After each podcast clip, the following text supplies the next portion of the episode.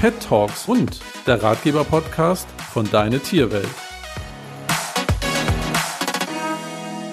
Hallo, wie schön, dass du da bist. Ich bin Ricarda Kreikmann, deine Hundeexpertin hier in diesem Ratgeber-Podcast von Deine Tierwelt.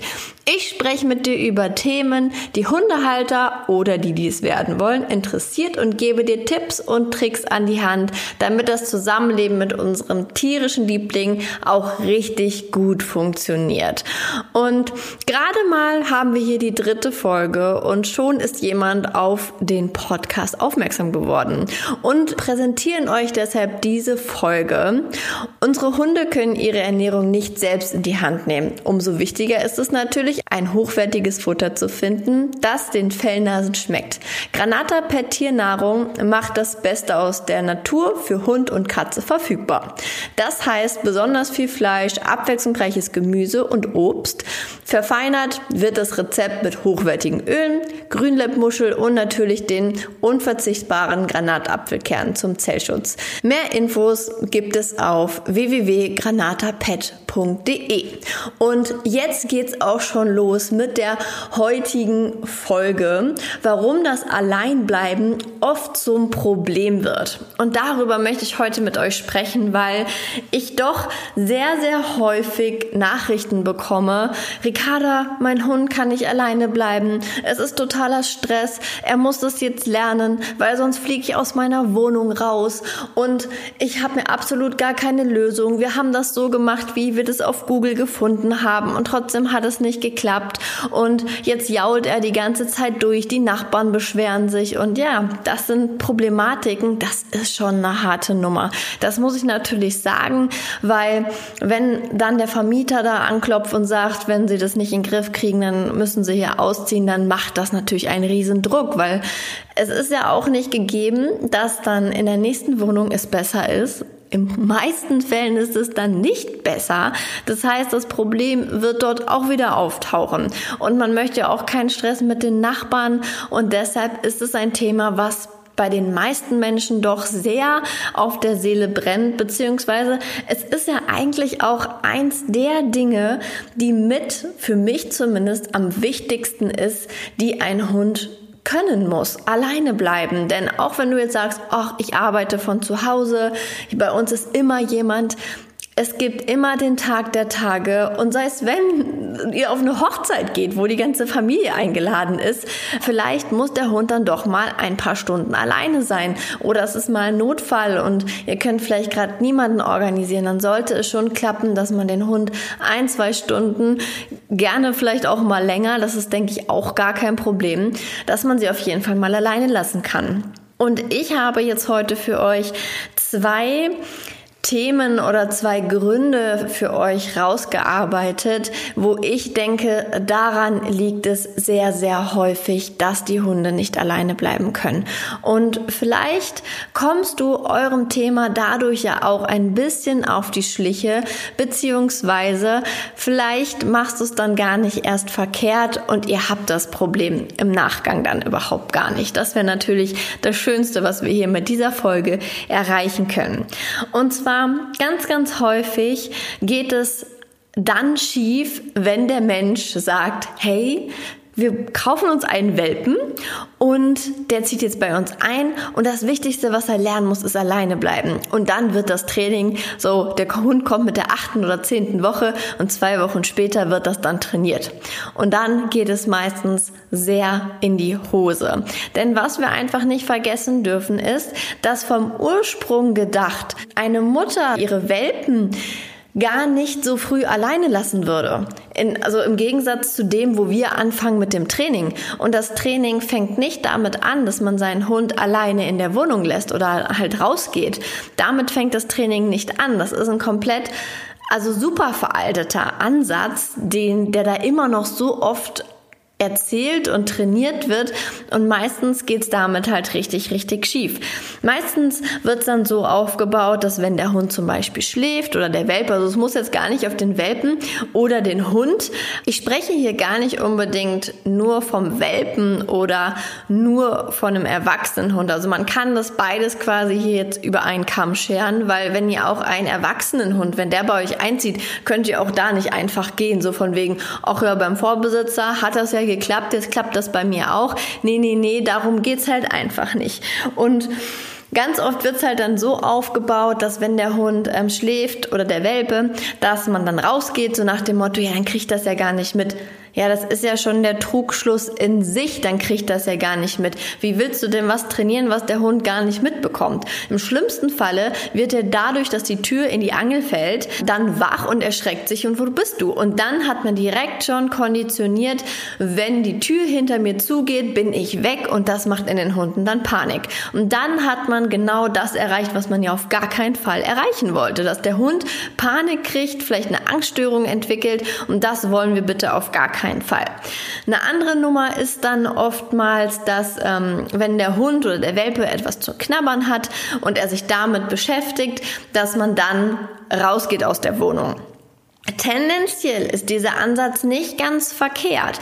Ich finde es schon gut, wenn man merkt, okay, der Hund ist jetzt gerade mit einem Spielzeug oder halt mit was zu knabbern beschäftigt oder frisst vielleicht gerade, dass man den Raum verlässt. Aber bitte nicht sofort die Wohnung, weil sonst kann dir wieder passieren, dass dein Hund verknüpft.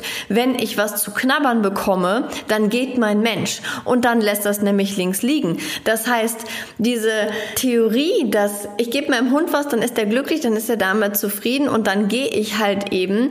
Das funktioniert oft nicht und dann haben wir genau wieder das Gegenteil erreicht, dass unsere Hunde skeptisch werden, wenn wir ihnen etwas zu knabbern geben, weil sie denken, ach ja, dann geht sie wieder.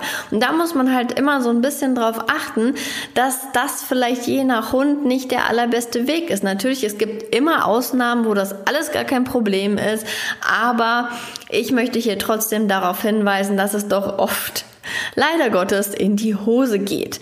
Da wäre es natürlich viel besser, wenn man das Stückchen für Stückchen vorbereitet. Das heißt, wie ich gerade schon gesagt habe, dass man erstmal aus einem Raum geht, dass man einfach sagt, hey, du frisst dort, also mit offener Türe natürlich nicht die Türe schließen, dass dein Hund lernt, ich fresse hier in der Küche und mein Mensch sitzt im Wohnzimmer und steht halt nicht daneben. Oder wenn dein Hund irgendwas knabbert, irgendwas spielt, dass man da einfach mal rausgeht, dass du quasi erstmal anfängst, eine räumliche Trennung zu etablieren und nicht sofort die Wohnung zu verlassen. Das ist man Step by Step geht es beim Hundetraining und nicht Schlag auf Schlag.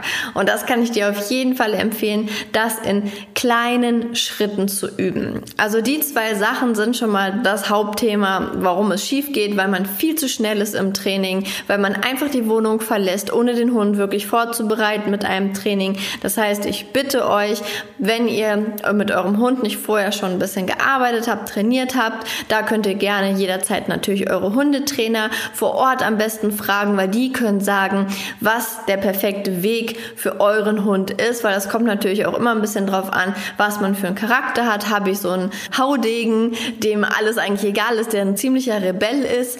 Da mache ich eine andere Technik als beim Hund, der vielleicht sowieso schon Verlustängste hat oder sehr sensibel ist. Das heißt, besprecht das mit euren Hundetrainern, was da der richtige Weg wäre und dann bin ich mir sicher, habt ihr da gute Unterstützung.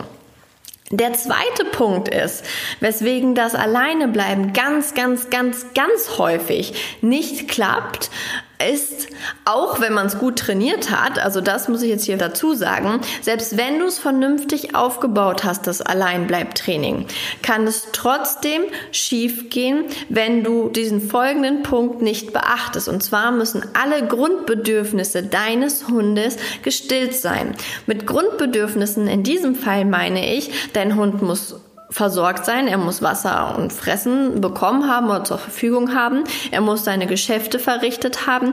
Und er brauchte Auslastung. Das heißt, es funktioniert nicht, morgens aufzustehen und dann raus zu, also dann irgendwie zum Bäcker zu gehen oder einkaufen zu gehen und den Hund einfach da zu lassen. Das finde ich nicht fair dem Hund gegenüber. Der Hund sollte zumindest, bevor er alleine gelassen wird, definitiv seine Geschäfte verrichtet haben und Wasser und, äh, ich meine, Wasser werdet ihr eh immer stehen haben, aber auch sein Futter bekommen haben, so dass da alle Grundbedürfnisse definitiv gestillt sind.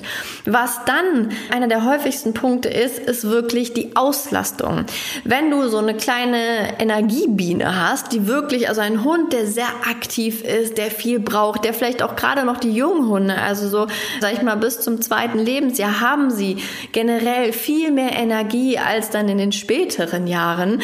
Und wenn du deinen Hund nicht richtig ausgelastet hast, das heißt, wenn du keine große Runde spazieren gegangen bist oder ihn halt geistig nicht gefördert hast, also da gibt es ja auch immer noch verschiedene Bereiche, wie ich meinen Hund auslaste, ob körperlich oder geistig, das kommt aber in einer späteren Podcast-Folge auch nochmal. Also wenn du deinen Hund nicht ausgelastet hast, dann wird er Langeweile haben.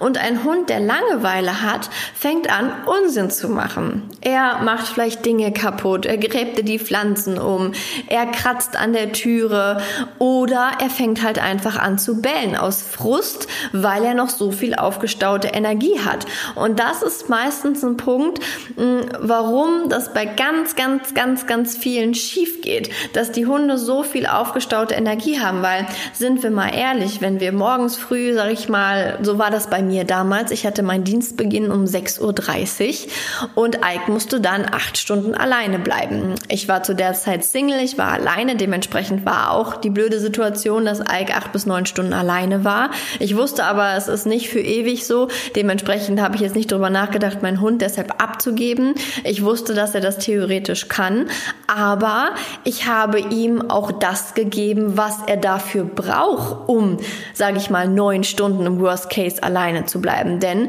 ich bin um 4.30 Uhr aufgestanden. Das heißt, ich hatte gute anderthalb Stunden Zeit, um mich um meinen Hund zu kümmern.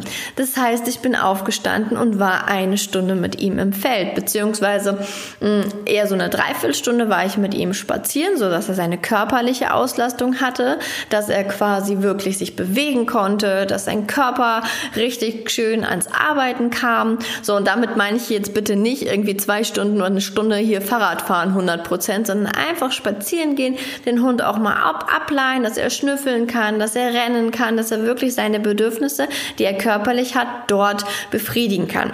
So, dann sind wir wieder nach Hause und dann habe ich mich auch noch um seine geistige Auslastung gekümmert. Das heißt, ich habe mit ihm meistens Futterbeutel gespielt. Ich habe ihm seinen Futterbeutel mehrere Male versteckt oder ich habe mit ihm Leckerchen versteckt. Also Ike und ich sind beide Fan vom Futterbeutel, deshalb war zum größten Teil wirklich Futterbeuteltraining angesagt. Das heißt, ich habe so noch ein bisschen seinen Geist angesprochen, so dass er da so ein bisschen arbeiten konnte. Das heißt, ich habe beides erfüllt, was er letztendlich brauchte.